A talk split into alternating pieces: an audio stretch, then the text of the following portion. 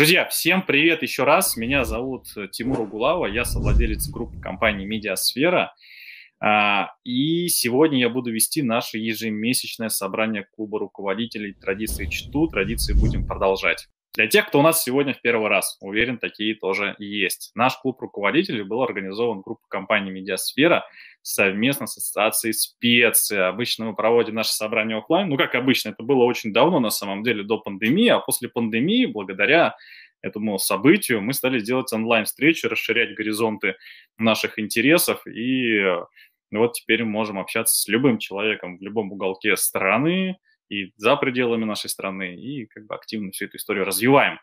А еще немножко про важное и полезное. Все эти дистанционные встречи мы проводим при организационной и технической поддержке наших друзей из компании Елама. Я надеюсь, что они мне подарят когда-нибудь, подарят когда-нибудь зверушку свою еламовскую. Очень жду, очень всех их прошу, не дают можете за меня попросить. А, а также при поддержке телеграм-канала Дзенопульс, ссылочка на него будет, обязательно переходите, если вас там еще нет, там всякое полезное для маркетологов и не только. Про Дзен, про Пульс, про Дзен, про который мы сегодня, собственно, будем говорить. И при содействии сообщества Арт, да, ребята очень крутые, мы их любим. А, обсуждая на наших собраниях текущие ситуации на рынке, обмениваемся опытом, все это в ламповой кулуарной атмосфере, без лишнего официоза, и получаем от этого удовольствие. И сегодня у нас в гостях просто невероятный человек, Александр Дементьев, человек со множеством амплуа. Это и журналист, работал в таких изданиях, как РБК, «Комсомольская правда», «Лента.ру», «Ведомости» и стендап-комик. Вот сразу я прям рекомендую гуглить, гуглить видео, там, там прикольно, круто и смешно. Участник проекта стендап батл от Паши Воли и стендап-шоу «Взрослые люди» на, на телеканале 360. И, что важно особенно в разрезе сегодняшней встречи, один из топовых блогеров в Дзене и в Пульсе, автор канала «Популярная наука», и, насколько я помню, не только этого канала, с месячной аудиторией в 2 миллиона человеков ежемесячно. Вот так вот. О чем поговорим? Сашей. Затронем сразу и авторов, и рекламодателей, чтобы и тем, и тем было приятно и комфортно. Поговорим о том, как стать автором в Дзене, получить миллионную аудиторию и улететь куда-нибудь на Бали, и все, и закончить вообще с рабочей жизнью, да, потому что блогеры это всегда легко просто, не нужно ничего делать. А также какие есть возможности нативной рекламы для рекламодателей, как их можно правильно использовать и как вообще лучше обращаться с нативочкой. Регламент примерно такой. А, ну, 47 минут уже мы общаемся с Сашей, 10 минут Саша отвечает на наши вопросы, и вот в таком ритме мы начинаем. А, Александр, привет! Привет!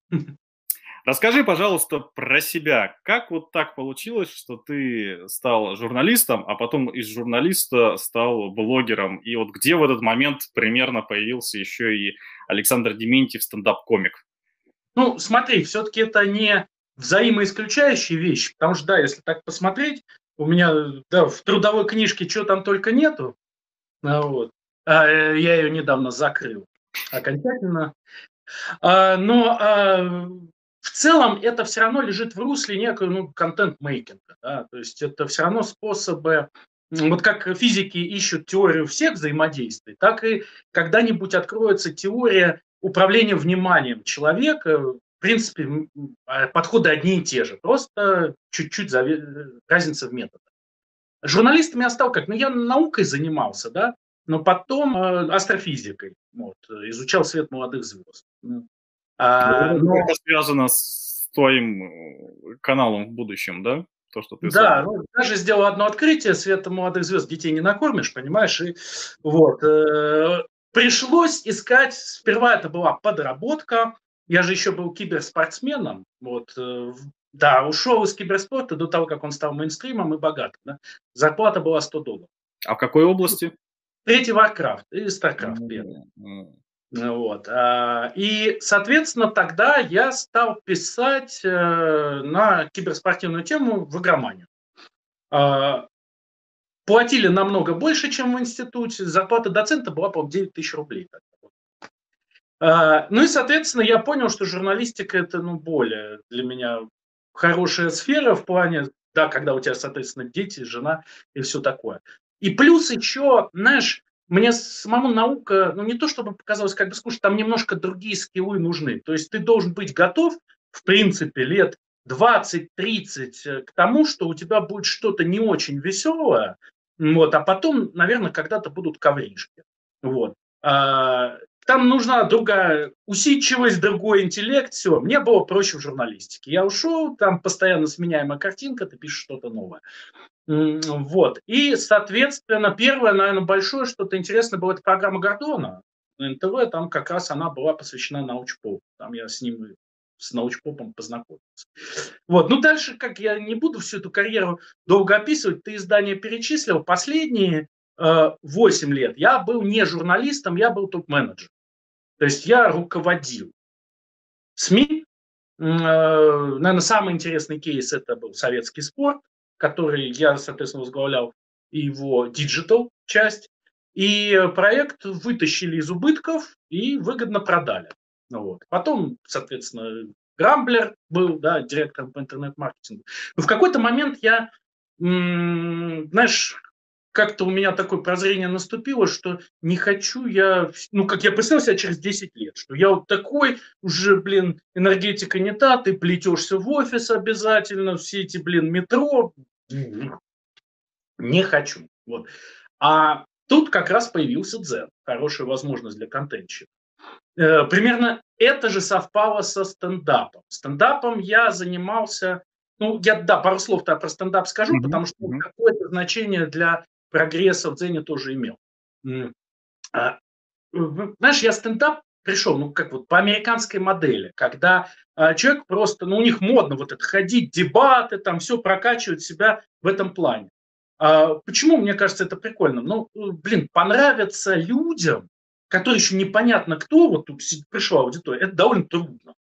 Ну, то есть они в целом изначально, ну, вот, что, весели нас, удиви. Ну, э, и тебе приходится как-то выкручиваться, быть интересным, искать другие формулировки. А у меня с бэкграундом, да, физик, преподаватель философии физики, вот, ну, у меня язык был кошмар. То есть я его менял, плюс дикция. Вот ты понимаешь сейчас мои слова? А вот да, конечно. 6-7 назад с этим возникали сложности. Дикция была ужасной. Поэтому, бы я в стендап пошел эти скиллы прокачать, получилось э, говорить, э, оказывается, можно какие-то сложные вещи говорить намного проще. Это было очень приятно выяснить. Ну и вот, и стендап дал эти. А потом я как-то и задержался. То есть там Паша Воля шоу устроил, сейчас 360 вот свое шоу запустила. Ну, прикольно ходишь, выступаешь. Там э, стендап, он как раз развивает такие скиллы, ну, кроме какой-то такой э, просто легкой подачи общения с людьми, ты действительно находишь более простые формулировки. Вот. А э, здесь уже какая завязка с дзеном и каналом, в принципе, наверное, фишка моего канала, что э, упрощаю я сильно многие явления, э, представляя их аудитории. Потому что почему ученые этого не любят? Они любят формулы, чтобы все жестко. Хорошо, потому что когда ты упрощаешь или подаешь что-то через метафору, например, то ты теряешь часть смыслов. Часть смыслов, над которыми пахали еще там 500 ученых. И ты там 500 диссертаций похоронил, понимаешь, этим вот. А, для них это, конечно, важно, когда ты теряешь смысл. Но в целом, а, если сохранять все эти смыслы, аудитория просто не будет знать ни про какие открытия, потому что никто не хочет вот это вот сложное познавать. Я, соответственно, упрощаю. То есть я вот тут э, этим посредником выступаю, ищу какие-то интересные вещи в научных фактах и подаю их аудитории максимально развлекательной, простой форме. Вот, э, наверное, в этом и получилось взлететь мне в Дзене, хотя изначально это было трудно. Давай вот к началу как раз-таки вернемся. Ты помнишь вот тот день, когда тебя Дзен зацепил? Или это такой перманентный процесс был? Помню. Почему именно Дзен? Почему именно эта платформа? И были ли какие-то другие до этого? С, э, у меня были до этого свои сайты. А, некоторые из них были в Яндекс Новостях, а именно два. Там один был по нанотехнологиям и вообще по науке и технологиям. А, Второй был по спорту, по боксу. Я просто занимался боксом какое-то время. Вот. Э, брал интервью у Кличко, после этого возникли проблемы с дикцией. Вот. А, но это были контентные проекты, собственно, я на них тоже какие-то скиллы, наверное, нарабатывал, да, много писать. Параллельно у меня еще было много писать в РБК. Вот. А, и когда ты постоянно пишешь, пишешь, ну, что-то вырабатывается. Хотя, знаешь, вот а, классическая науч-поп-журналистика и РБК, э, и вообще деловая журналистика, ведомости, все, они в чем-то сильно похожи, потому что там твоя задача не транслировать личное мнение, ни в коем случае. Твоя задача давать факт и подтверждение ему. Факт, подтверждение, факт, подтверждение. Выставляешь жесткую логику и делаешь вывод. Это в деловой журналистике, в научпоп журналистике нужно было. И от обычной журналистики это отличается. Понимаешь, обычная журналистика, она ну, более... Ты все-таки художественно упаковываешь материал, добавляешь, опять же, метафор, делаешь материал доступнее. Теперь возвращаясь к Дзену, да. Вначале я как раз запустил фитнес-канал, потому что, ну, блин, я получше выглядел сейчас, уже вся форма где-то давно позади. У меня был довольно много контента на эту тему, я э, на Ютубе снимал интервью, вот, бросил как раз перед тем, как появился Дудь, и вот, э, вот кто захватил всю нишу. Мне тогда все еще говорили, и в итоге меня убедили, что интервью в Ютубе никогда не пойдет. Я поверил. Ну, скачками у меня были интервью, и различные там олимпийские чемпионы по, соответственно, тяжелой атлетике, пауэрлифтеры, вот, и с ними много контента было накоплено, я с него и стартанул в Дзене. Но мне самому, знаешь, не очень эта тема цепляла, потому что, ну, причин две, она мне надоела за несколько лет занятий, а второе, тема очень узкая, на самом деле там все вращается, все статьи вокруг знаешь, эффекта, который даст тебе 5% эффекта, да? А 95% эффекта, что получить, это и так настолько банально известные правила, да? Всем известные, и все нормально, ты там ничего не раскроешь. Вот, поэтому я решил вспомнить прошлое, как бы с наукой я все равно поддерживал всегда связь, читал книги, ну вот, и, а, соответственно, решил запустить научный канал. А, шел он ужасно. Первые полгода меня вообще не читали, и я, как очень многие, наверное, блогеры, злился на то, что я вот пишу, у меня тут какой-то раскоп, а тут рядом НЛО, нашли там Бермудский треугольник у Путина, да, знак, там, ну, всякая вот эта белиберда, которая кликабельная, с которой я не мог конкурировать никак. А у меня какой-нибудь занудный текст там про Юпитер. Вот. Неинтересно. А, но здесь как бы и я развивался, искал интересные векторы, и Дзен развивался, убивая вот этих вот жутких людей всех, которые наплодили копипаста про НЛО. Вот. И в какой-то момент мы совпали. Это, по-моему, 18-й год был. Уже сейчас путаюсь. Да, по-моему, это 18-й год. Мы совпали, запустили Нирвану как раз. Вот. И Дзен почистил весь этот трэш, то есть там трэш какой-то остался, но уже другой. В моей нише трэша не было, потому что вот это вот э, все, что связано с такими фантастическими фактами, было вырезано. Взяли в Нирвану, ну и как-то пошел рост. Ну а пик уже, наверное, наступил в эпоху мультиформатности, с которой мне в какой-то степени, ну, я понимаю все издержки этой культуры. И, собственно, э, Ренат там в своем программном сообщении да, в журнале Дзена заявил, что мультиформатность это, конечно, хорошо, но люди склонны потреблять какой-то там один-два формата. Но мне это помогло, потому что я ну, как перекидывал аудиторию. Я пользовался всеми форматами, видео и галереями, и статьями, сейчас постами и роликами, и они у меня органично перекидывают аудиторию друг из друга. Те, которые посмотрели видео, подписались, они потом и статьи читают. Так аудитория довольно быстро уже разрослась. Ну вот так. Обещал кратко, получилось долго и занудно. А сколько у тебя сейчас вообще уходит времени? Сколько материала ты публикуешь? А, ну, знаешь, вот я недавно ушел с работы, да, целиком уже погрузился в блогинг. И первое, наверное, что я обнаружил, что если ран... Э, что по выходным надо работать. Да, раньше я думал, что это опционально, там иногда, если какой-то завал. Сейчас нет. Ну, слушай, я практически всегда делаю что-то для блогов. Именно чтобы я сидел, писал на науку, наверное, это меньше рабочего дня получается. Это ну, часов 5 в день. Это э, включает, что я ищу темы, расписываю и все. Но у меня остается еще гигантский пласт работ, связанный с этим, потому что по видео я, э, у меня команда, которая монтирует, я сам повешусь это все монтирую.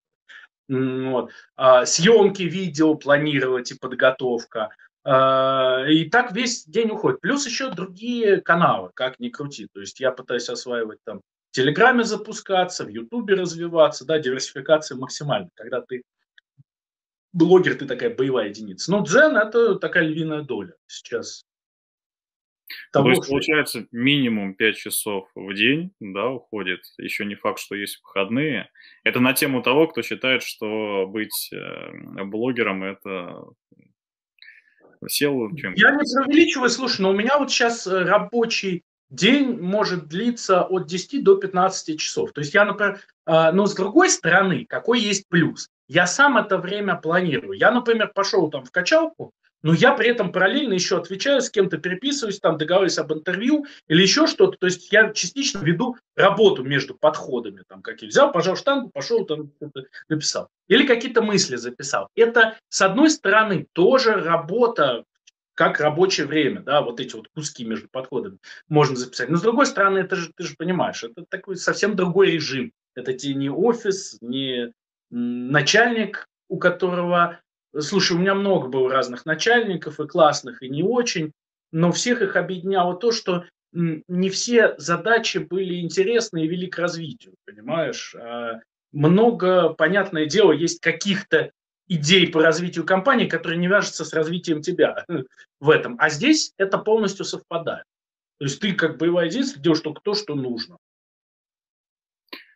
Ты в Дзене стоял у самых истоков, а прошло уже много лет, там, получается, 17 -го года, да, примерно.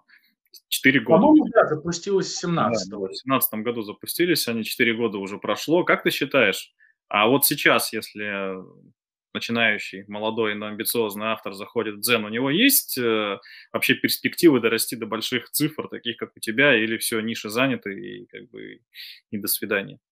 А, не, ниши не заняты, дорасти, ну, до моих цифр можно, только нужно столько же лет потратить. А, у меня, э, смотри, науку я запустил достаточно поздно, это все-таки 18-й год, да, и, э, ну, относительно уже был куча каналов и э, забитость ниши. Вот, э, поэтому нужен какой-то временной лак, но там за 3-4 года развить канал до высокого уровня, я думаю, вполне можно. То есть э, здесь надо сказать, что все равно же Дзен видит ну, менеджмент Дзена видит хорошие каналы и программа их берет, понимаешь? Это помогает некому продвижению, дает тебе защиту от вот этого адского трэш-контента вокруг. Ну вот, можно, просто э, проблема в чем? Большинство э, смотрит, слушай, я аналогию приведу из другой сферы, но она, по-моему, очень... Давай, вот э, когда все посмотрели на Шварценеггера, то подумали, о, это классно ты, в принципе, там не впахиваешь в все, ты берешь, качаешься, становишься красивым, сексуальным, и тебе платят дофига денег, все. А вот первое, забыли то, что он был первый в этом, а у первой сливки все. Второе, забыли, сколько он вкалывал, работая над актерским мастерством, как это ему сложно давалось, и как он стал, в принципе, хорошим актером. Третье – это качалка, да, которую он себя реально изнурял. Примерно и тут так, потому что я с блогерами-новичками общаюсь, э, и я замечаю, как многие достаточно быстро сдаются. Ну, ты попробовал 10 раз, 10 единиц контента выпустил, не получилось, но и не получится. А вот э, и начинаешь, мозг начинает сразу искать оправдание. Все по Курпатову, да. То есть э, Почему не заходит? Ну, конечно, потому что вот это блатные, а этих не, не замечают, как они правила нарушают и так далее. Вот так проще всего себе объяснить. Я, что ли, себе не объяснял? Когда я не заходил, я злился на эти НЛО, понимаешь, которые были вокруг. Вот, еще сейчас э, инициатива есть у Дзена, по, ну, как он создает ячейки продюсерских центров, которые стягивают блогеров. И, э, собственно, вот сейчас несколько блогеров, включая вашу покорную услугу, берет людей и промоутирует в Дзене. То есть новички могут приходить, и, соответственно, продумываем канал, да, запускаем и развиваем. Это, видимо, лежит в той нише, когда по созданию узконишевых каналов. Да, что их как-то желательно, чтобы они были на платформе, но им надо помочь в начале при запуске. Вот примерно так. Поэтому да, можно, надо быть готовым, что это будет трудно. Примерно так же и в стендапе тоже, знаешь. Но вот если бы ты сейчас с нуля начинал, учитывая весь твой опыт, ну, не знаю, что произошло бы, но нет больше этих твоих каналов, какая была бы примерно твоя стратегия сейчас? Э, слушай, я бы примерно повторил то, что, ну, а, опять же, я же с новичками сейчас также работаю по той же схеме, я бы примерно повторил то, что я сейчас делаю на пике. То есть э, э, с одной, наверное, корректировкой только, сейчас я поясню. Сейчас я делаю, э, ну, слушай, я не побоюсь этого слова, я действительно подбираю темы, исходя из того, что мне хочется написать.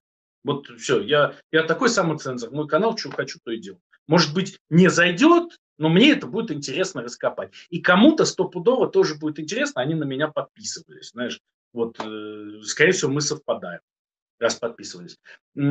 Вот э, это главное правило, а дальше вот эта мультиформатность. Сейчас я бы тоже пошел по пути мультиформатности 100%.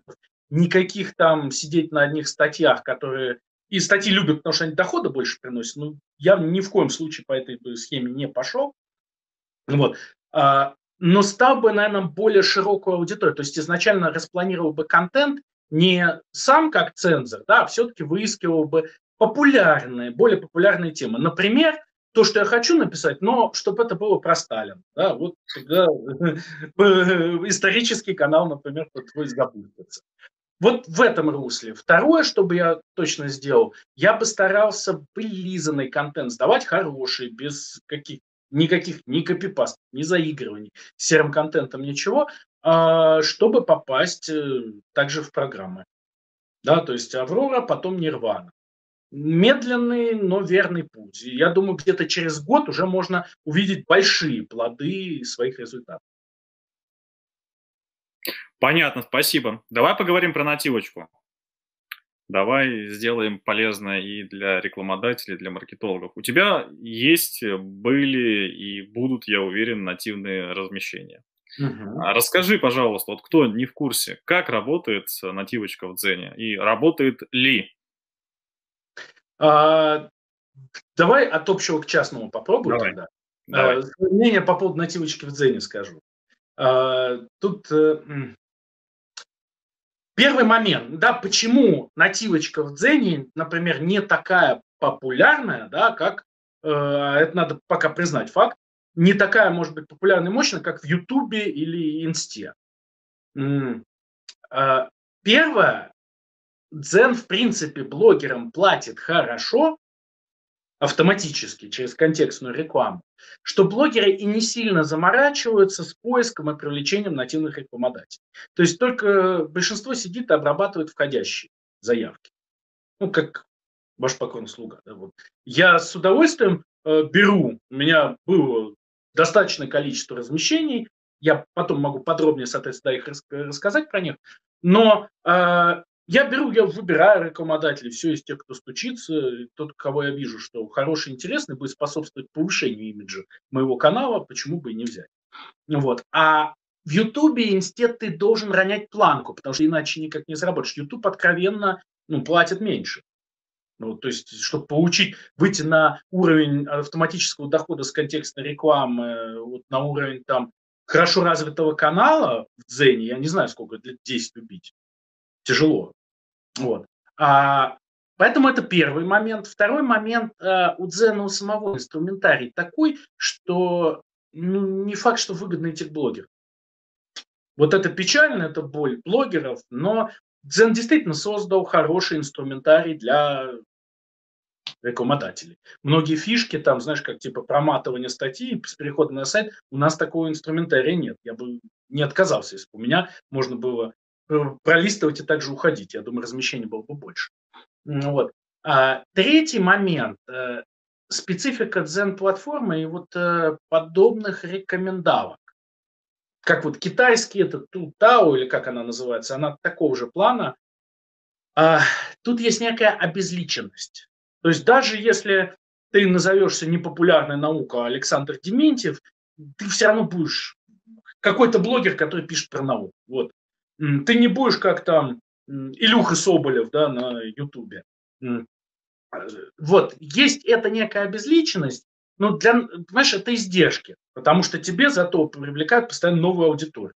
в большом количестве. Вот я до сих пор смотрю по метрике, у меня каждый день не менее 40% аудитории – это те, которые никогда не сталкивались с моим каналом.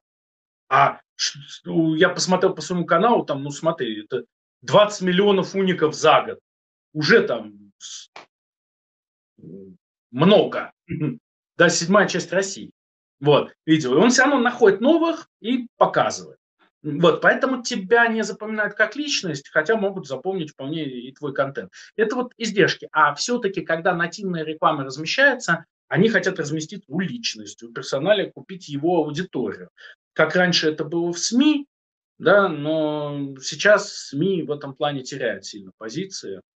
Почему, возможно, я оттуда и ушел. Да, мне это стало печально наблюдать. А, вот, блогеры заняли эту нишу и, соответственно, могут транслировать мнение и восприниматься аудиторией, да, более доверительно. Если я, как там Бунбич, да, о, я купил тут новую эту кофеварку, вот это круто, такие будут, такой кофе крутой. Вот, все доверяют Бунбичу, его смотрят. Но а, э, в, в массовости, да, в массовом масштабе в Дзене такого нет, поэтому и не так охотно приходят. Вот. Те размещения, которые были у меня, и я ими доволен и рекламодатели, насколько я понимаю, там по обратной связи было очень хорошо. Ну, для примера. А, да, кто у меня вообще размещается? Да? Иногда мне говорят, какие интеграции научно популярный канал, что там типа акция, в игре транспортир, да, если ты читал до конца. Нет. Росатом, вот мой любимый, наверное, пример, э, пришли у меня рекламировать ледокол. Понимаешь, вот, да. Какой Майбах, да, на Ютубе? 28 миллионов. Вот ледокол, базовой комплектации 100 миллиардов рублей, да. Я там загляну, там Афона даже не было. Ну вот а, реально прикольно. То есть пришли, прорекламировали атомный ледокол, Северный морской путь. Вот. Ну и я написал большой материал, который зашел, мы планировали на 20 тысяч, он на 200 тысяч его почитали. Рекламодатель более чем счастлив. Платил-то он за 20. Вот. А что здесь... Э, да, ну и из других рекламодателей. Мэрия приходила, было несколько размещений, московская, департамент строительства Москвы размещался, ну и несколько строительно-ремонтных компаний. Это я назвал тех, кто разрешил себя называть, да, а вот строительно-ремонтный я у них не спрашиваю. Но это тоже крупные поставщики. А, а вот давай здесь да. уточним, как раз завернем эту историю, а кому нативка вообще в Дзене подходит? Потому что ты, вот, ты перечисляешь ледокол э, и все да. остальное. Тут скорее задача же про бренд-маркетинг, да, когда нам нужно рассказать кому-то что-то полезное. А перформанс есть?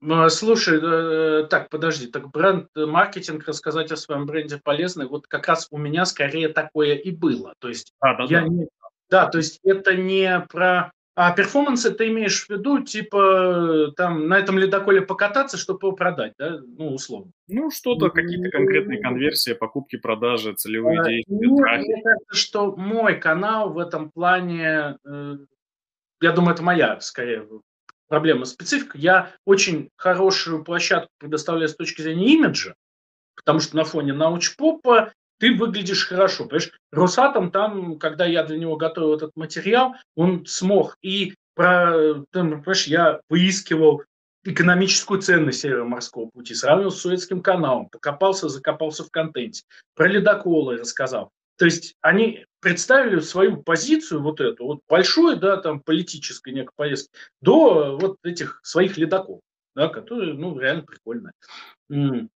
А, но а, вот именно продажи, скорее всего, в моем случае, не понятно. Но вот у меня мужская аудитория, да, профиль в целом хороший. То есть, так как я, блин, по медиа очень неплохо уже шарю в Яндекс.Метрике, да, то, соответственно, могу этот профиль весь оценить. Понимаешь, ну, вот мужчины 35-55 основной костяк, э, зашкаливает аффинитивность по там деньги, недвижимость и авто, поэтому понятное дело, что туда можно и какую-то вот такую рекламу. Но трудно рекламодателя убедить, типа разместите на научпопе вот такое.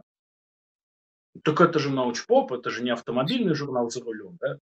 Вот. Но, скорее всего, тут какие-то корреляции есть. То есть, но брендовая реклама действительно здесь э, работает лучше, потому что на благоприятном имидже, на фоне благоприятного имиджа хорошо разместить что-то. А вот с перформансом это скорее, да, такие каналы, которые узконишевые, да, э, кулинарка.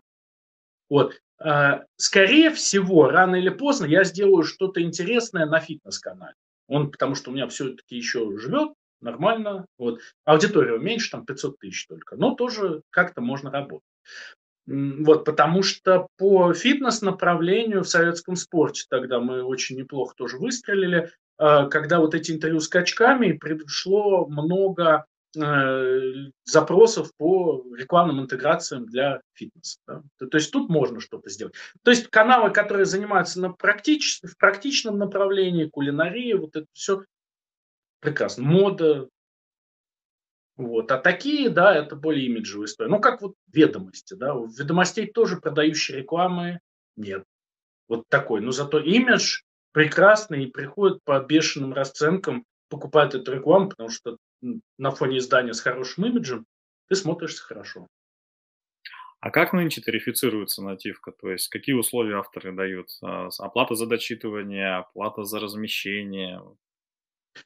А, ну, а, у меня, смотри, я немного варьирую, да, в зависимости от рекламодателя, и честно скажу там, что, ну, какому-нибудь Росатому, который мне интересен, и который будет, я понимаю, что там будет железобетонная тема, которая заинтересует широкую аудиторию, я могу скидки, вот. А, там индивидуальный ценник, он обычно пониже. Вот. А большинство остальных, ну что, у меня 2 рубля дочитывания я гарантирую какое-то дочитывание. Вот. Плюс э, в зависимости от сложности темы от 5 до 15 тысяч производства самого контента. А, с другой стороны, я кроме гарантий, а, опять же, гарантии от 10 до 20 тысяч дочитывания я даю в зависимости от того, какая тема. И насколько настойчив рекламодатель продавливание своей позиции в заголовке. Потому что если он будет сильно продавливать, я знаю, что я не отобью ни по какому. Ну, то есть я не наберу эти датчики. Тут нужно довериться мне и согласовать один из вариантов, который предложу я. Вот. А, я стараюсь предлагать и какие-то комплексные вещи, потому что, ну, не просто статью, да, если мы хотим вот как раз продвижение бренда, то лучше не просто сделать статью, да, а можно там интервью, с главой компании, и вы не корпоративные вопросы обсуждаете, а действительно какую-то интересную позицию да, с этим связано. Не всем подойдет, но вот, например, с мэрией, пожалуйста. Да. Потом ролики какие-нибудь тоже здесь можно как-то обыграть. Здесь может быть производство дороже, потому что, ну, смотри, если, например, кто-то готов вложиться, у меня вот много знакомых, там есть авторы из Comedy Club, там, которые, э, с которыми мы можем просто написать серию скетчей, посвященных продвижению того или иного канала. Здесь уже будет выше стоимость именно производства. Вот. А для статьи то, что я описал, это вот некий такой стандарт. 2 рубля дочитывания и от 5 до 15 тысяч производства контента. Понятно. Скажи, пожалуйста, а вот рекламодатель послушает твое интервью и задумается, о, надо попробовать, надо попробовать в Яндекс.Дзене разместиться. Но и ты, и я, мы в Дзене и знаем, насколько там много специфики. Вот какие рекомендации ты как топовый блогер можешь дать? Как искать, вот, да, хороший канал. Как, как с автором работать, чтобы он не обманул, чтобы был эффект, чтобы правильно составить... Ты именно про... Э, тут смотри, я бы начал чуточку раньше. Во-первых, как найти канал хороший на размещение. Давай. Давай. Да, да. Но здесь я бы порекомендовал, очень сильно бы порекомендовал все-таки ориентироваться на Нирвану. Э, то есть выбирать, возможно, конечно, повезет найти какой-нибудь канал, который вне Нирваны находится, но, а, скорее всего, это будет либо маленький канал, либо он все равно хулиганит как-то, потому что все хорошие каналы рано или поздно попадают в Нирвану. Ну, вот. А, сказал как буддист, да? Вот. А, но, э, то есть ищем понимание своей, свою тематику и в первую очередь ориентируемся на этого человека. Это первое. А, второе, как общаться. Да, здесь есть специфика, потому что я сам сталкивался, когда общался с блогерами, они не всегда понимают, э, как работать с рекламодателем. Вот, например, для меня было удивление, что многие э, те, кто работает в сфере моды, например, или кулинарии, не готовы первые размещения делать по бартеру. по мне, так это прекрасная возможность. Ну, ты берешь, пробуешь продукт, описываешь, показываешь эффект рекламодателю, который просто будет заинтересован к тебе потом прийти и разместиться. Вот. Да, поэтому, ну, поиск такого. А далее, как бы, второе, ну, специфика, наверное, Дзена, здесь действительно желательно больше довериться автору чуть больше. То есть, понятное дело, автор может и жесть какую-то написать, да, э, ты потом поправишь, но гораздо лучше не навязывать вот такой заголовок жесткий, вот здесь сказать про Федора Ивановича, его вклад вот, в пиар нашей компании. Понимаешь, вот чтобы э, без этого. То есть какие-то основные тезисы дать, ключевые, сказать, чего нельзя точно ставить и писать, но в целом дается автору, потому что накапливается у каждого автора, особенно который там 2-3 года поработал, нам столько много приходится работать в Дзене, ну, факт, потому что в отличие от YouTube мы каждый день вынуждены писать, да, что у нас уже там нейросетка в башке, она сама придумывает, как докрутить материал, какой заголовок, и мы это даже не всегда можем объяснить, как это работает. Ну вот. Э, но при этом это будет кликабельнее, это будет лучше. Поэтому вот такая вот, может быть, чуть более чуть больше доверия автору в выборе темы и предложить от него получить какие-то темы. То есть сказать о себе тезисы, вот мы хотим здесь про нашу компанию, здесь про нашу продукцию, предложите, какие варианты тем вы готовы. И я бы все-таки рекомендовал, я вот что заметил, у меня размещают статьи упор. Я предлагаю другие форматы, их размещают, но реже. Вот еще пульс бонусом просит. Обидно для пульса, вот, что они как бонус. Но э, нет, на самом деле, как бы у тебя много э, разных опций, и это будет круче продвижение. Лучше доплатить немножко, но получить мультиформатность. Чтобы это было еще упаковано в видео, в ролик, в пост э, и в галерею. Ну, галереи сейчас в плачевном состоянии, поэтому их исключаю. Но все остальное я назвал это хорошей вещью. А если сделать инверсию с точки зрения автора, как ему быть с рекламодателями? Ну, я бы тут э, точно бы посоветовал быть более менее настороженным к рекламодателю, вот, и охотно соглашаться на какие-то прикольные авантюры, типа той же работы по бартеру, все, потому что Э, ну, как, грубо говоря, следовать тому же правилу, что я озвучил вот для себя. Э, Все, что способствует, идет на твое развитие, это хорошо.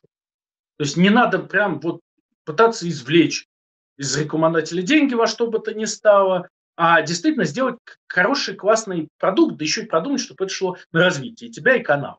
То есть, если я модница, допустим, да, и мне тут косметику привезли, вот, что там, вот эти, да, ресницы красить, да, ну, нормально, покрасить, можно придумать что-нибудь э, прикольное там, вместе с парнем со своим покраситься, вот, э, какие-нибудь ролики. То есть, ты тут можешь какие-то новые форматы и попробовать, и предложить, вот, и потестировать. И заодно ты получишь классный кейс, который ты потом можешь масштабировать. Я вот показываю, вот смотрите, Росатом, ледокол 200 тысяч, классно. Вот. Давайте размещайтесь тоже. Кейс. Это полезно. Уточню один острый такой момент для авторов, которые только-только пробуют себя в нативке. Вот на тему как раз э, гарантии. Ты сказал, что ты гарантируешь определенное количество дочитываний. А за счет чего автору гарантировать это? И вот как не попасть в историю? И что делать, если Понял. Если даже карма не помогает, и бонусные показывают. А, слушай, я тут э, использую метод, который я позаимствовал из своей работы в СМИ. А именно, я сразу предупреждаю, что я ну, предлагаю альтернативный вариант решения проблемы. Если вдруг значительно... Мы должны быть искренни, объяснять рекламодателю, что дзен. Тут может быть специфика. Да, Росатом выстрелил на 200 тысяч. Но когда я ну ладно, слушай, да, признаюсь, была у меня одна провальная реклама нативная, как я выкрутился, вот. По-хорошему выкрутился с пользой. Но э, от рекламодателя, которого мне нельзя называть, ну, государственный, хороший, проверенный. А, было по поводу прививок и вот э, темы с профилактикой, да, так и лайтовые, лайтовые, ну просто люди, ну подумайте о профилактике немного, да, там заболевания, вот маски и прочее. Когда я выпустил статью, она получилась кликабельной, все, но специфика российской странной аудитории, что они все накинулись, задизлайкали, все, и статья просто перестала крутиться довольно рано. А у меня причем, ну, хорошая статья, то есть там были методы профилактики в истории, как они помогли, плавный подвод, как сейчас, вот ситуация сравнивалась с тем, что было раньше, и как это поможет, как это работает, фактура хорошая. Но людям пофигу. А, ты говоришь, что там э, привик защищаться от коронавируса надо. Нет, пойду бабку обкашлю, там, пусть э, все, на, нафиг баб. Ну, э, вот Понимаешь, это вот логика этой токсичной аудитории, она быстро пришла и задизлайкала эту историю. Это получилось провальное размещение, я гарантии не выполнил. Но как делается в таких случаях? А, альтернативное повторное размещение и в каком-то другом формате тоже можно попробовать. То есть ты такие вещи предупреждаешь обговариваешь. Если не выполняю, то, соответственно, размещаю еще материал бесплатно уже за свои вот, это было единственное у меня размещение, которое не добрало, все остальные перебрали. А бонусы мало помогают, к сожалению. Почему-то этот инструмент э, работает слабо, хотя должен работать хорошо. Ну, то есть там, если статья у тебя не зашла, то бонусами ты ситуацию, скорее всего, не поправишь. Я пробовал, но прибавка была там минимальная. Вот. Вера нам написала, поправила, что кармы на Дзене уже нет. Да, все верно. Но Кармы бонусы... нет, но бонусы-то есть. Да, бонусы еще остались. А, про восприятие площадки в целом уйдем немножко от нативки и поговорим про более глобальные вещи. Угу. Скажи пять вещей, которые тебе очень прям нравятся в Дзене и почему. Так, пять, да? Ну, первое, то, что все-таки можно писать что хочешь, получать за это деньги. Очень банально, звучит как лозунг «я сотрудник Дзена», рекламирую Дзен, но это правда. То есть э, это мне позволило в итоге на этом сфокусироваться. Понимаешь, очень важно писать действительно то, что ты хочешь сказать. Ну, слушай, вот у меня, например, там книжка готовится да, по космологии, астрофизике я, соответственно, мониторю интерес с помощью своего блога. То есть вот такую тему закинул, такую тему. И у меня начали читать, я был удивлен, что у меня э, некоторые астрофизические статьи набирают по 200 тысяч просмотров. А столько, по-моему, не было прочтений книг по астрофизике в России за все время. Ну, вот. Это важный очень момент, потому что, ну, я не знаю, где еще я бы мог э, это делать. Если только там не на федеральном телеканале, в итоге когда-нибудь лет в 65 я туда попаду вести какую-нибудь передачу. Вот. Когда уж телек никому не нужен.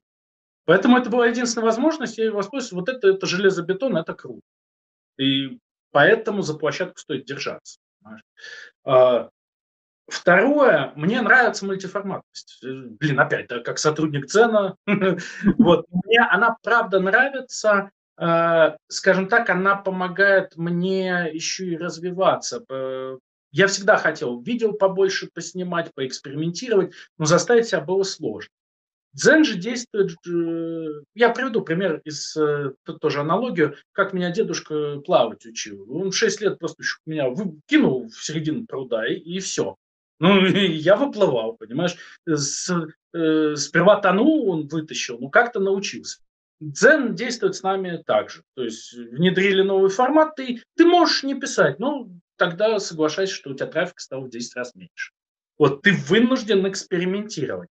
И часто ты э, тут э, новые скиллы какие-то получаешь. То есть если в галереях, то визуализация информации, да, как с помощью картинок и небольшого количества текста рассказать людям историю. В видео правила подачи тренируешь, да, как зацепить внимание. В роликах, как упаковать вот такую статью вот в такую, там, в пять слов. Это тоже круто. Посты сейчас, да, э, они вот эта вот регулярность, да, регулярность количества, что у тебя постоянно копится некая фактура, которая тебе потом пригодится в будущем. А, то есть вот эта мультиформатность, что Дзен заставляет, ну, я надеюсь, что сейчас они перестанут все-таки это делать, потому что уже все форматы опробовали, вот. Но эта мультиформатность, она, ну, как бы моему развитию способствовала. И я шире узнал как устроен рынок, как устроено восприятие, все, это круто. Так, третье, блин, ну, может, на двух оставим? А, а то избавим дзен. Но слушай, ну ты... У нас потом будут вопросы про что ты хотел бы изменить. Да, это я понимаю. Но просто вот эти две железобетонные, слушай, ну, э, да, э, но третье, пожалуй, все-таки тоже лежит в этом же русле. Ну, как это открывает возможности, ну, действительно в это уйти полностью погрузиться. То есть, э, иначе, ну, слушай, офисная работа, мне кажется, вот такая вот классическая, да, какой она была, она себя немного исчерпала. А, люди эффективнее уже работают. Нам не надо 8 часов сидеть непосредственно в офисе, чтобы выдавать, ну, я иногда мог за 3 часа решить вот все рабочие задачи. Дальше ты работаешь над стратегией или еще что-то, да, но в целом выполняешь что-то, что гораздо менее эффективно и не способствует ни твоему развитию, ни развитию компании в целом. Понимаешь, вот Сталин, да, э, он же хотел пятичасовой рабочий день сделать. Вот в эту сторону и двигаться. Планирование своего времени – это очень важно. И вот Zen дает такую возможность. Работать-то я стал больше, чем на работе, но удовольствие от этого получаю намного больше. А, четвертое, ну, слушай, э, что мне нравится в Дзене, как ни крути, но это все-таки инновационная компания, и она в России. Когда что-то инновационное и в России, то скорее это, знаешь, как Степ, там, новый номер в Comedy Club, инновации в России. Ну вот, знаешь, вот это все и начнется там. Сколково, вот Сколково, знаешь, если вбить, э, я тут для стендапа тоже подбирал, вбил самое знаменитое открытие в Сколково. Вот мне э, одним из первых выдают э, навигатор виртуальной реальности. Ну, кому это нужно, да? Вот навигатор виртуальной реальности. Типа, а, одно из самых значимых открытий. Ну да, это скорее как такой степ. А это все-таки сделана, проделана хорошая работа. Да, там не, некоторые тычут пальцем, говорят, а вот этот формат был в инсте, а вот это они из ТикТока взяли. Ну да, но это форматы, а ты заставь их работать, эти форматы. Форматы-то работают на российской технологии, нейросетка-то наша, и в целом она прикольна. То есть действительно нейросеть определяет неплохо интересы людей со временем, научилась через такой массив данных. Поэтому ну, это можно только поддерживать. Нейросети, они сейчас будут важны. Вот, это четвертый момент. Пятый, ну, слушай, пятый, скажем так, ну, я верю в перспективы. То есть э, здесь э, э, это может быть не конкретное, да, не конкретный такой плюс площадки, как вот первые два, но а, известный эксперимент, я не помню, кто его автор, да, а, когда как измеряется благосостояние человека и его ощущение счастья. Если там ты, ты чувствуешь себя несчастным, если у тебя даже хорошее благосостояние, но у твоих соседей оно выше, понимаешь, это тебя вот напрягает. Примерно из той же истории работает психология, она прекрасно знакома офисным работникам, когда штрафы даже маленькие, очень сильно по тебе бьют, а премии даже очень большие не так-то сильно радуют. То есть э, для человека важно ощущение роста, перспективы. Вот здесь, э, с одной стороны, дзен некое плато, да, топ-блоги, то есть за год там особо сильно ничего не поменялось. Но с другой стороны, есть ощущение, что площадка будет э, развиваться дальше, выходить на какие-то новые рынки, возможно, там за рубеж. Все. Вот эта надежда есть, что эта технология будет как-то востребована и будет развиваться. Вот. А теперь давай поговорим про то, что бы ты хотел в Дзене изменить. Можно не 5, давай я не буду так жестко э, ставить условия. Да, 5 оказалось много, это тоже классика. Слушай, хотя, знаешь, вот тоже известно по, в, в актерке есть такое интересное правило, когда ставят какую-то сценку, ну или это будет часть там большой сцены, и актеры, несмотря на то, что есть сценарий, у них разные пристройки. То есть сценарий – это же просто слова, они могут по-разному, актеры и актрисы. Могут ругаться друг на друга, один давить на другого, или наоборот, иначе подстраиваться. И, а, как правило, первые 5-10 импровизаций улетают в пустоту. А вот где-то ближе к 50-й находится идеальный вариант, да, когда уже верхние слои сняты, и что-то глубже копнул. Но с Дзеном, вот с точки зрения преимуществ, ну, в принципе, все более-менее понятно. Первые два, они перекрывают все остальные для блогера, да. Ну, даже хейтера, да, там, xenoфоб и все, но они все равно вынуждены согласиться с первыми двумя пунктами. Они есть. А вот из того, чтобы э, исправить. Слушай, ну вот смотри, первое, что я все-таки очень хочу, чтобы появилось, это более бурный рост нативной рекламы. Ну, потому что я, например, хотел бы заниматься развитием нативной рекламы у себя. Э, в том плане, что это открывает какие-то новые возможности, новые форматы подачи, да, какие-то поиски новых решений, потому что, чтобы рекламы зацепить, тебе надо придумать новые интересные креативные решения. Ну, вот. А, как я тебе уже сказал, таким образом вот на советском спорте открылось в свое время направление фитнеса, которое принесло там ну, четверть выручки.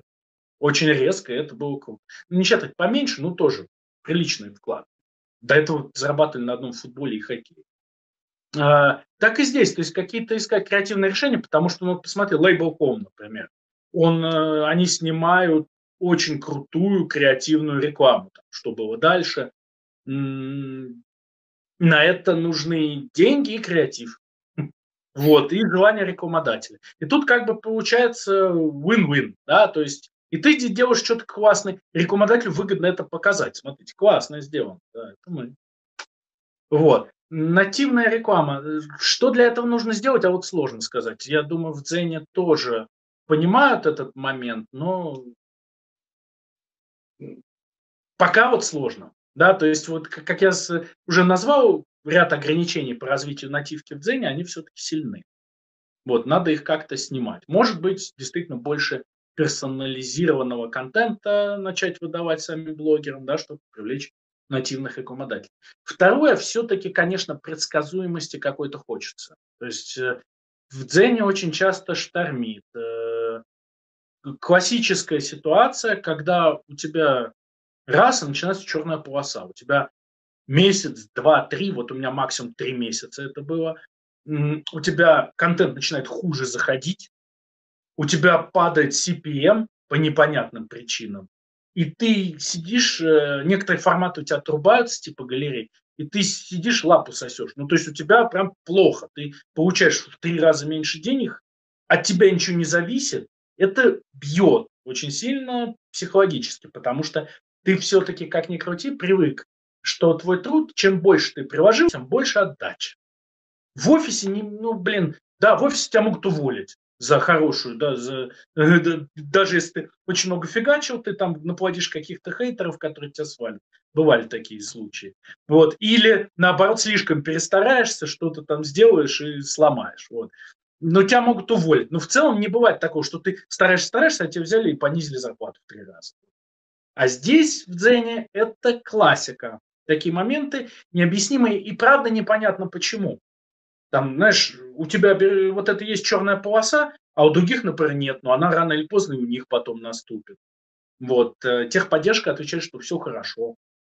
А у этого должны быть какие-то рациональные причины, которые хочется знать, ну или закладывать в планирование. Когда ты был средневековый сеятель, ты знал, что там вот ты здесь э, в мае не начнешь сеять, да, потом будешь всю зиму голодным сидеть. Или, а зимой зато сеять не надо, это снег, это все у тебя сдохнет. Вот, и корову тоже в снег не надо выгонять, вот погибнет. А, вот эти вот понятные, очевидные правила игры с природой, да, хотя тоже месяцы вот такие кол- колбасятся, это понятно. А вот в Дзене бывает, что непонятно. В целом такие периоды у каждого топового блогера 2-3 раза в год железные есть. И это очень э, так в депрессию вгоняет. Я тогда переключаюсь на стендап, и вообще классно. Но не всегда же есть такая возможность. Вот. Что-то с этой вещью сделать его чуть более предсказуемым. Вот. А, третье, все-таки сделать какие-то дополнительные варианты платного, бесплатного продвижения, ну, как бонусными, так и, может, платными, более понятными и предсказуемыми. Это хороший инструмент, опробованный на других платформах. Я понимаю, почему Дзену сделать это сложно, потому что масштабы гигантские, да, как ты э, сейчас найдешь весь этот трафик, чтобы им раздать да, всем, кто захочет бонусные показы скрутить. Но эту проблему тоже хотелось бы решить, она бы как раз добавила бы предсказуемость.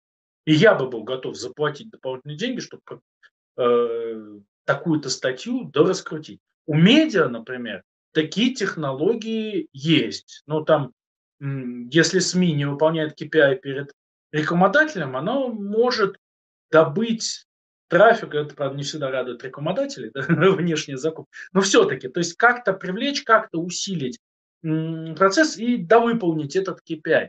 У блогеров этой возможности нет, то есть мы тут ограничены в инструментариях, это, конечно, бы сильно помогло. Четвертое, э, ну вот, чтобы Дзен сдержал те обещания, которые у Рената Незамова были, э, упомянуты в его программе, потому что это все на благо платформы пойдет, на благо хороших авторов. А я напомню, это как бы э, это развитие э, блогеров узконишевых. Я вот себя узконишевым не считаю, ну, наука, она пронизывает все, поэтому можно как бы в разные сферы заходить. Но вот очень много талантливых есть блогеров, которые работают в узких нишах, да, вот Игорь с банкоматом, да, Алексей с, запасной аэродром, по-моему, называется. Да? Да, да. Это классные блогеры, кроме классности, они еще и опытные в своих сферах.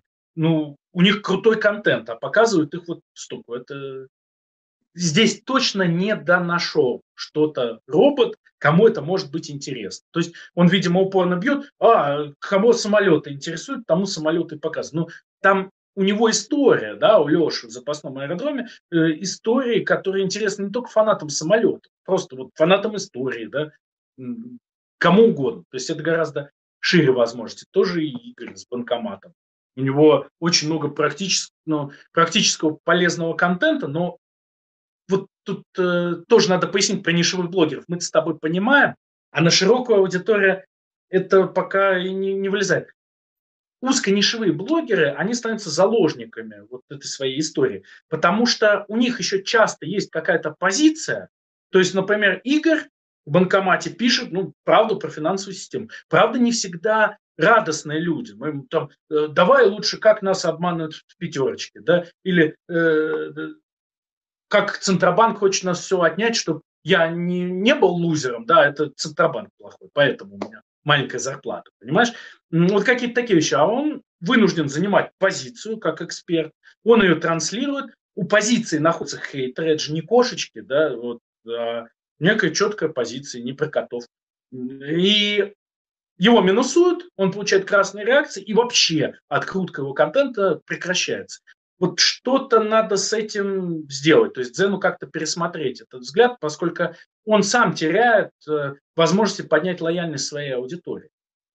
Вот, и этот пункт, пожалуй, с узконишевыми блогерами связан и с реакциями, которые недавно ввели. Выглядит идея привлекательной.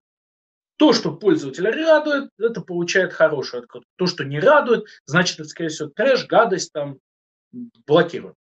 А, что было на моем канале, когда ввели реакции?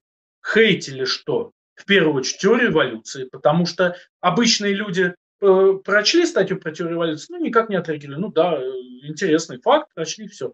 А хейтеры теории эволюции все пришли, им же еще и показывают активно, ты же искал эволюцию, какая-то гадость. Вот, значит, вот еще одну статью прочти. И те, он, соответственно, тебе пихает, какая эволюция? Ведь доказано, что эволюции не было, что, ну, как у этого человека, может, и не было эволюции, да, он так остался.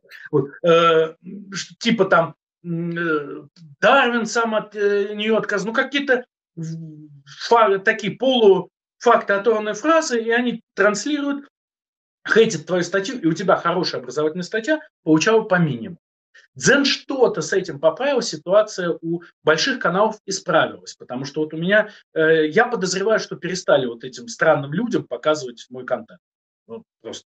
Э, но у меня как бы ситуация стала исправляться. Но это ловушка, потому что в целом зеленые реакции получают что? Ну, там будет один и тот же типовой контент.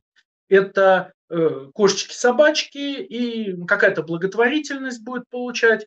И если применительно к моему каналу Сталин, да, и все, что вот это всегда в Дзене, там, знаешь, Среди и молодой аудитории, и взрослой. Взрослые ностальгируют, молодая аудитория, да, вот тут такая власть, что странно. Но не суть. А, поэтому вот эти реакции, это палка о двух концах, им нельзя слепо доверять.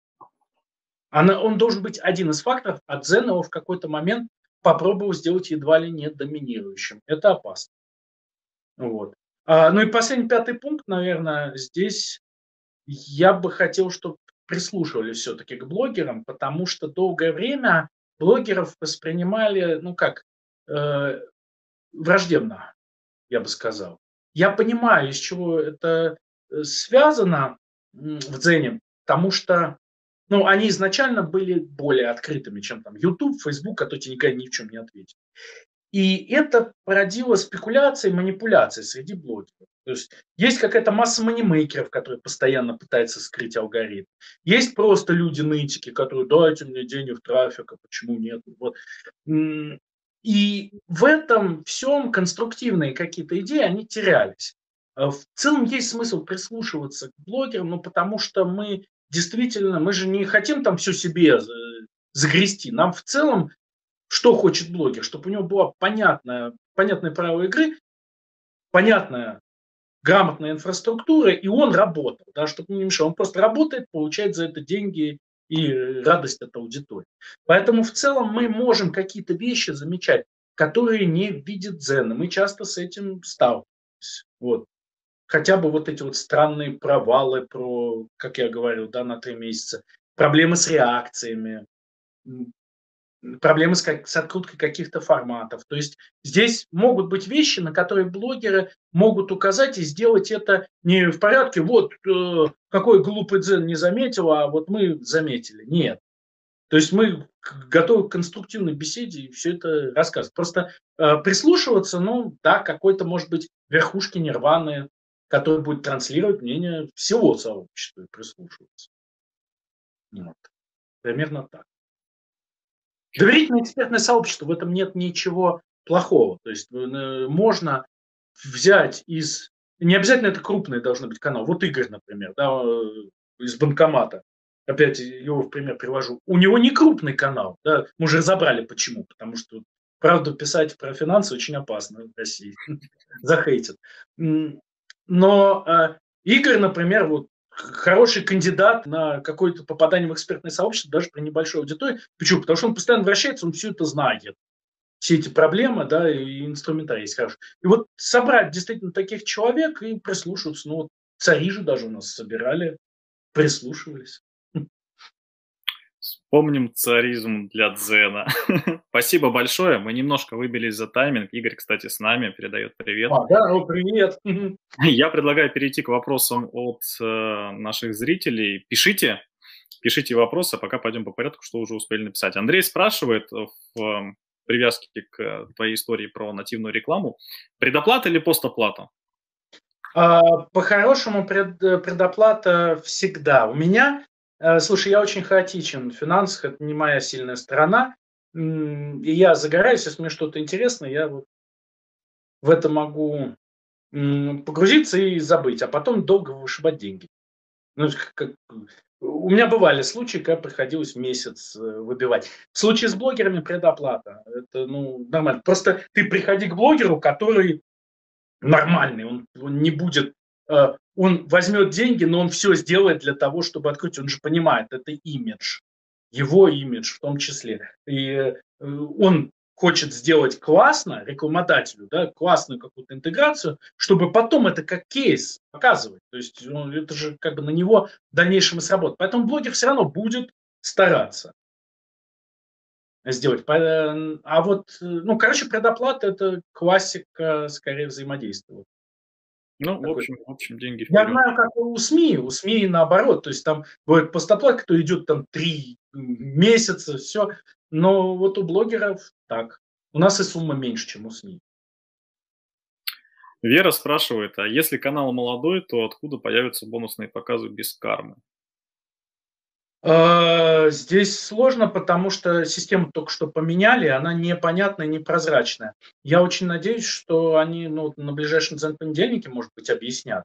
А, потому что Ну вот какая сейчас статистика? Это вот сейчас будет экспертная статистика, потому что вот на основе того, что я пообщался с рядом больших блогеров, как у них поменялась, э, изменилась ситуация после того, как карму убрали и новая система бонусных начислений. Ну, начну с меня. У меня было стабильно, соответственно, карма под 90. 90 я имел мало раз, ну, может, раз 5, да. А так она держалась в диапазоне 85-89. Зен единичку эту не давал, чтобы больше.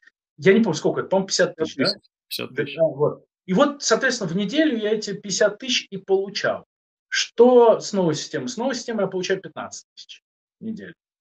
И я расстроился, но оказалось, что это еще очень хороший показатель, поскольку очень много людей, которые имели э, те же 50 тысяч, стали ноль получать. Вот. А, но, с другой стороны, знаю блогеров, вот практически у всех, у кого за 90 карма, у них так и осталось на большом уровне. Но они там не 100 тысяч получают, ну, все равно 70, 80 тысяч. Ну, короче, у всех снизилось. И правила игры непонятно, потому что раньше думали, делаю в реакциях, но я вот смотрю, у меня есть статьи по 90 реакций, зеленых 90%, они бонусы не получили. А есть по 80 и 85 они получили. Непонятно. То есть правила игры пока не объяснили, ждем. Бонусные показатели, я все равно в них верю, что рано или поздно Дзен найдет схему, как это будет, чтобы это работало для блога. Ну, потому что пока это такой слабый рабочий инструмент. Ждем понедельника, да. И Андрей еще спрашивает, стоит ли просить заменить персонального менеджера, если он реально пишет скриптами, предыдущий вникал больше, но уволился. А, ну, просто новый будет тоже самое делать. Я не помню, когда... Ну, объективно, я хорошо отношусь к своим персональным менеджерам, но они ни разу не помогли. Бывали случаи, когда они, наоборот, еще и в, ступ, в ступор вводили. Когда мне, например, меня взяли в программу роликов, но не дошло письмо, как выяснилось. Я написал в техподдержку, они сказали, да с твоими роликами вообще не, не возьму.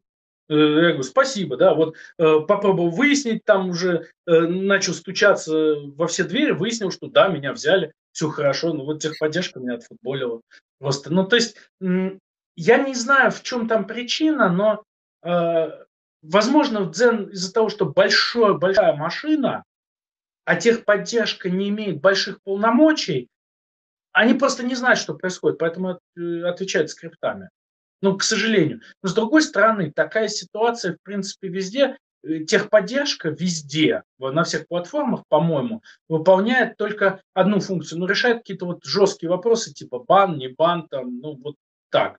А в остальном бесполезно. То есть, ну, вот я три месяца сидел на пониженном трафике и пониженных доходах, если у меня там 100 тысяч в день трафик обычный, да, э, то здесь у меня было 50 тысяч, галереи были убиты, и денег я получал, если у меня трафик в два раза упал, то деньги упали в четыре раза. Но, разумеется, техподдержку не могу объяснить, ну, это сезонность. Ну, в сентябре плохая сезонность или нет? Нормальная сезонность. В любом случае лучше, чем в январе давно. Ну, тем не менее. Вот поэтому техподдержка, мне кажется, Дзену нужно пересмотреть этот вопрос, чтобы не обнадеживать людей. Они изначально завысили планку, э, дав ощущение, что техподдержка реально будет решать вопросы, тебе помогать. Но у них ни полномочий, никаких ресурсов на это не хватит. То есть, скорее всего, э, техподдержку нужно свести вот к этой банальной функции решения очень жестких таких каких-то или формальных вопросов, и все. Остальное Остальное, скорее, дзену надо настроить так, чтобы перестали вот эти ямы быть. Ну, почему нейросеть перестает любить твой канал на три месяца? Странно. Любит Может, в этот момент она начинает любить другой канал.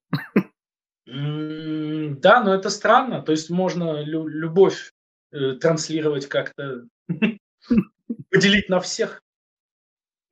Хорошо, спасибо большое. А, к сожалению, вы... спасибо. А, было безумно интересно. Спасибо за интересный откровенный разговор. Друзья, спасибо, что нас слушали. Надеюсь, вам было также интересно и полезно. А, обязательно будет в скором будущем статья по итогу нашего интервью. Будет видео, можно будет пересмотреть. Очень ценные и полезные ответы Александра. Спасибо, что к нам пришел, навестил. Спасибо. Ну, рад. Удачи тебе в твоей блогерской истории, в стендапе и во всем, чем ты занимаешься. Спасибо. Всем пока.